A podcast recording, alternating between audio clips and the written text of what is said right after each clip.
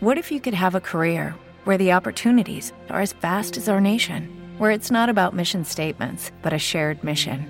At U.S. Customs and Border Protection, we go beyond to protect more than borders from ship to shore, air to ground. Cities to local communities, CBP agents and officers are keeping people safe. Join U.S. Customs and Border Protection and go beyond for something far greater than yourself. Learn more at cbp.gov/careers.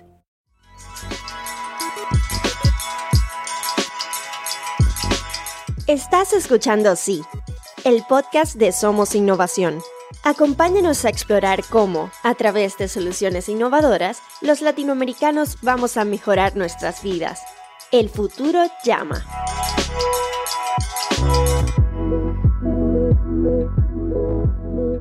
Hola, soy Federico Fernández, bienvenidos a un nuevo episodio de Sí, el podcast de Somos Innovación. Hoy quiero compartirles la presentación que di en el primer foro latinoamericano Nicotina y Reducción de Riesgo. La misma transcurrió en el marco del panel Políticas Públicas para la Reducción de Riesgo, el camino al éxito para disminuir las tasas de tabaquismo. El foro fue organizado en la Ciudad de México por razón, autonomía y derecho. En mi participación expliqué por qué desde Somos Innovación vemos a los productos de nicotina más seguros como una forma innovadora de resolver el problema del tabaquismo. También cuáles son los elementos en común entre las malas políticas públicas y los obstáculos a la innovación. Finalmente, comenté acerca de nuestro índice global de políticas efectivas antitabaquismo, el cual evalúa las políticas públicas de 59 países respecto de estos temas, cuáles son los mejores y los peores y por qué, como latinoamericanos, debemos preocuparnos respecto de la brecha regulatoria que tenemos con países con instituciones más sólidas. En la descripción del episodio dejaré links a la filmación completa del Foro Latinoamericano Nicotina y Reducción de Riesgo, a la web de Razón, Autonomía y Derecho y al Índice Global de Políticas Efectivas Antitabaquismo. Los dejo ahora con mi presentación. Y antes de empezar, bueno, quiero, quiero por supuesto agradecerle muchísimo a Rafael, a Juan José, a Cintia y a todos los, amigos de Razón, Derecho y Autonomía por la invitación. Es un gran placer estar y también felicitarlos porque realizar un, un evento de esta envergadura es un desafío muy grande y lo que han logrado es verdaderamente encomiable. También es un placer poder compartir el panel con, con el doctor Christian Heinrich y con el licenciado Tomás O'Gorman Así que muchísimas gracias de verdad por, por habernos tenido en cuenta. Somos Innovación y a mí en persona. Eh, para empezar, me gustaría contarles un poco sobre de qué se trata la red y hacer una, una, breve reflexión respecto de la innovación en general, porque creo que va a ser relevante para, para el tema que, que vamos a tratar. Somos Innovación es una red internacional que cuenta con más de 30 organizaciones que tienen base en Latinoamérica, Europa y los Estados Unidos. Se trata de fundaciones, tanques de pensamiento y ONGs que buscan ser la voz de una sociedad civil vibrante que quiere progresar a través de la innovación, la adopción de nuevas tecnologías y la creatividad humana. Tendemos a pensar que la innovación está estrechamente relacionada con la invención. Sin embargo, la innovación y la invención no son lo mismo. Los inventos son una cosa, pero lo que hacen concretamente los innovadores es encontrar aplicaciones prácticas para estos inventos y también hacer que los precios bajen. La reducción de costes, como explica Matt Ridley, es lo que importa para que la innovación se extienda y se adopte ampliamente. La innovación importa porque a través de ella la gente toma las, cosas, las cuestiones en sus manos la innovación nos dota a cada uno de nosotros de herramientas para la resolución de problemas. Gracias a la innovación vivimos en una época en la que han sucedido cosas muy positivas. De hecho, parece que todo el mundo ama la innovación y reconoce que es una fuerza para el progreso. Salvo países como Corea del Norte, quizás ningún país en el mundo tiene como política oficial prohibir la innovación o acosar a las personas innovadoras.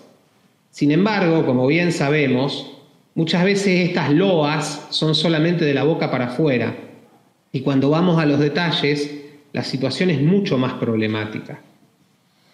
Políticas públicas ineficaces e impedimentos a la innovación tienen mucho en común. En efecto, en muchos casos casi que van de la mano y podríamos decir que son lo mismo.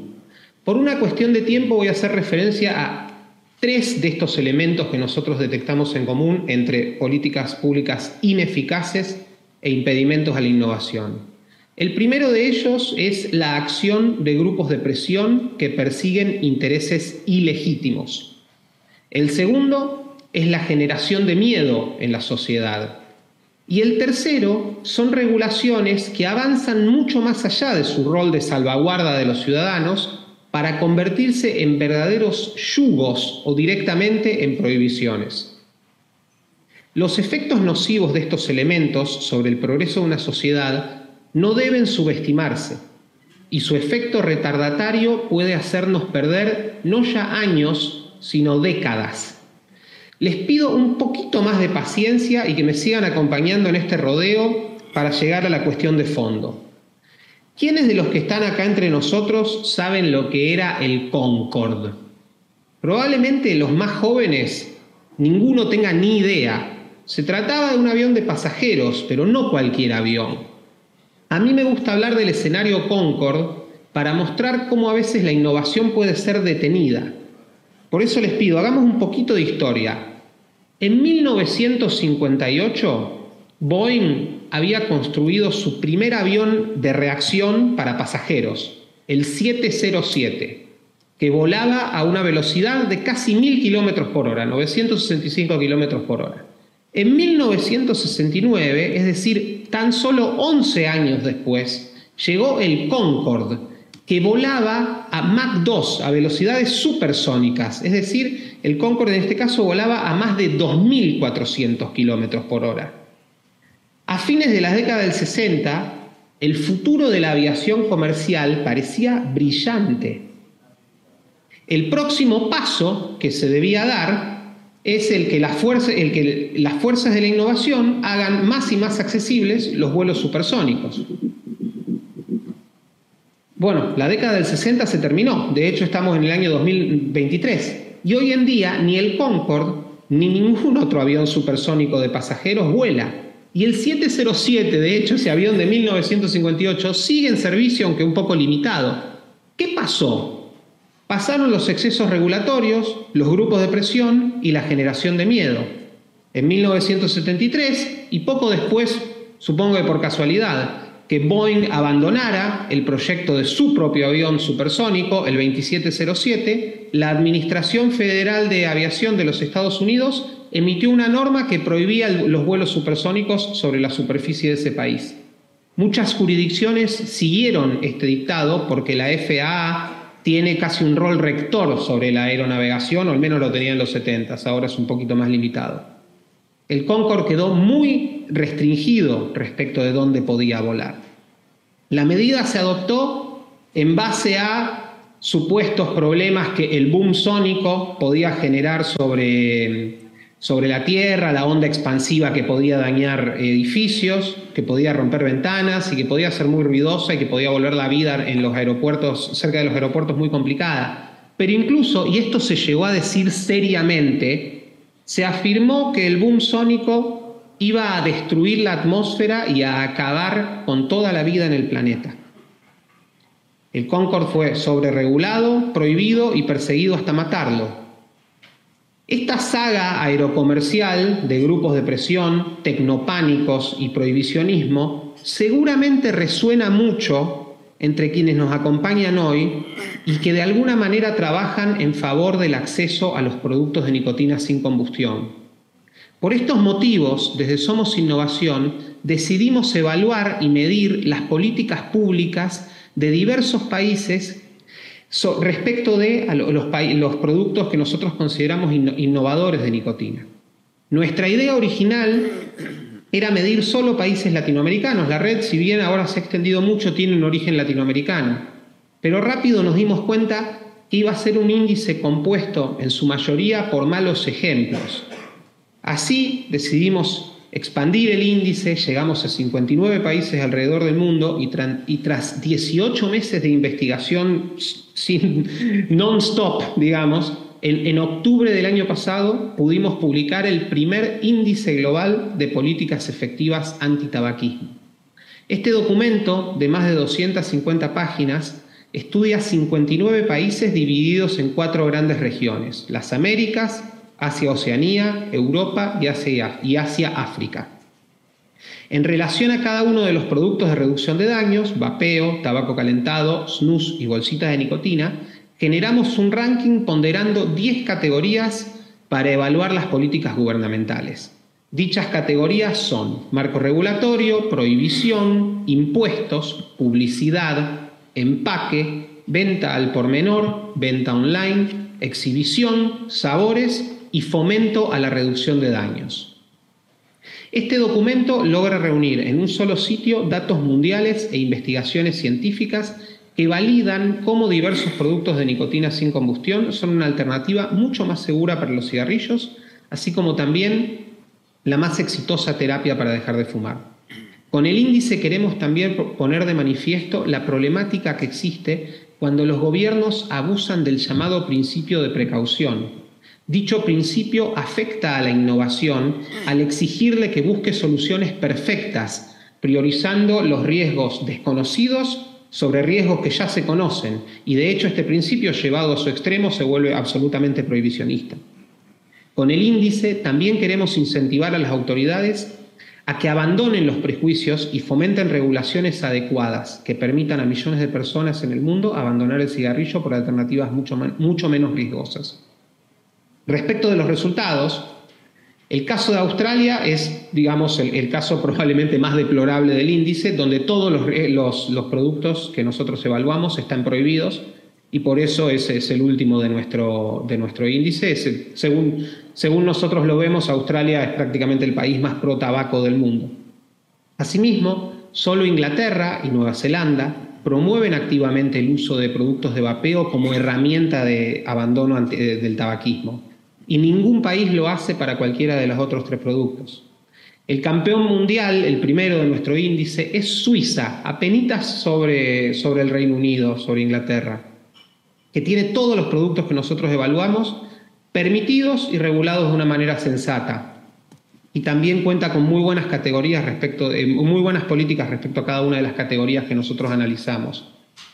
El único punto objetable que nosotros encontramos en Suiza es que no promueve desde sus instituciones, digamos, sanitarias de salud pública, no promueve activamente a los productos de, innovadores de nicotina como alternativas al, al tabaquismo. Otro, otro hecho muy importante y que tiene que ver con lo que estamos discutiendo en este panel es que nosotros detectamos en nuestro índice una divergencia muy preocupante para todos los que somos latinoamericanos, que tiene que ver con esta, digamos, este, esta brecha regulatoria que se da entre países que tienen instituciones más sólidas, países que tienden, que tienden a ser desarrollados en lo económico y países como los nuestros con instituciones un poquito más débiles y en vías de desarrollo. Así, por ejemplo, entre en, el top 10 de nuestro índice encontramos, como mencionaba, a Suiza, al Reino Unido, Nueva Zelanda, Francia, España o Suecia. En los 10 del fondo encontramos a Rusia. Rusia está presente porque comenzamos nuestra investigación previo a la guerra, si no, no lo hubiéramos incluido. Pero bueno, está Está Rusia, está Venezuela, está Argentina, mi país natal, Nicaragua, México, desgraciadamente, Panamá, Uruguay y Australia. Por supuesto, Australia, digamos, es un, es un poco una excepción, pero hay una correlación, como les decía, muy marcada entre instituciones débiles y políticas antitabaquismo ineficaces. Esto creo que debería preocuparnos mucho. También hay otro punto que quiero destacar, que es, digamos, cómo se ven los países que ranquean en nuestro, en nuestro índice. Bueno, Suiza, el, mejor, el, número uno, tiene todos los, productos, tiene todos los productos permitidos. Un país con un desempeño bastante mediocre como Polonia, un país de desempeño bastante eh, intermedio, solo tiene prohibido el snus y lo tiene prohibido además por una, por una normativa europea, no es ni siquiera una normativa polaca. En un país como México, el, vapeo y el tabaco calentado están técnicamente prohibidos. Como el, Global State of Tobacco Harm Reduction muestra, prácticamente poquito más del 70% de los usuarios de productos de, reducción de daños vapean y 20% aproximadamente usa tabaco calentado. Es decir, esto afecta, digamos, a 90, en el caso mexicano a lo que podríamos intuir son 90% de los usuarios de, de este producto. El impacto es inmenso. Tal como afirma un paper publicado en el prestigioso journal científico Science, la evidencia advierte contra las medidas prohibicionistas. Restringir el acceso y el atractivo de, estos, de los productos de vapeo, por caso, no protege la salud pública, sino que amenaza con descarrilar una tendencia que de continuar podría acelerar la desaparición de los cigarrillos al punto de salvar mil millones de vidas en este siglo. En esta línea, y esto es lo que el, índice está sin duda en esta línea, las recomendaciones generales de políticas públicas que nosotros hacemos, y por favor después podemos entrar en detalle en todo lo que yo conversé, pero digamos tenía poco tiempo para, explicar, es un panel y no puedo estar hablando tres horas, quiero mencionarles muy rápidamente cuáles son, cuál es la guía de políticas públicas que nosotros proponemos. Son cinco puntos. El primero, el abandono de las prohibiciones generales de exhibición, publicidad, empaque y uso de los productos de nicotina sin combustión. Punto dos, el fomento de los productos de nicotina sin combustión como política pública activa para abandonar el tabaquismo. Punto tres, la regulación inteligente sobre los productos de nicotina y la aplicación de criterios amigables a un clima de innovación, no, no un excesivo uso del principio de precaución. Punto cuatro, el abordaje integral de la cuestión de jóvenes y adultos, que por supuesto haga que ningún joven menor de edad use nicotina, pero tampoco impida que los adultos, adultos que actualmente fuman puedan pasarse a alternativas más seguras. Y punto 5, la reducción de impuestos a los productos de nicotina sin combustión. El índice global de políticas efectivas antitabaco puede descargarse en nuestra página web, somosinnovación.lat.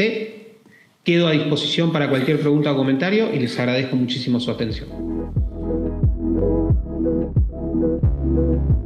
Sí es el podcast de Somos Innovación. Visita somosinnovación.lat para suscribirte. Y no olvides compartir este episodio a través de tus redes.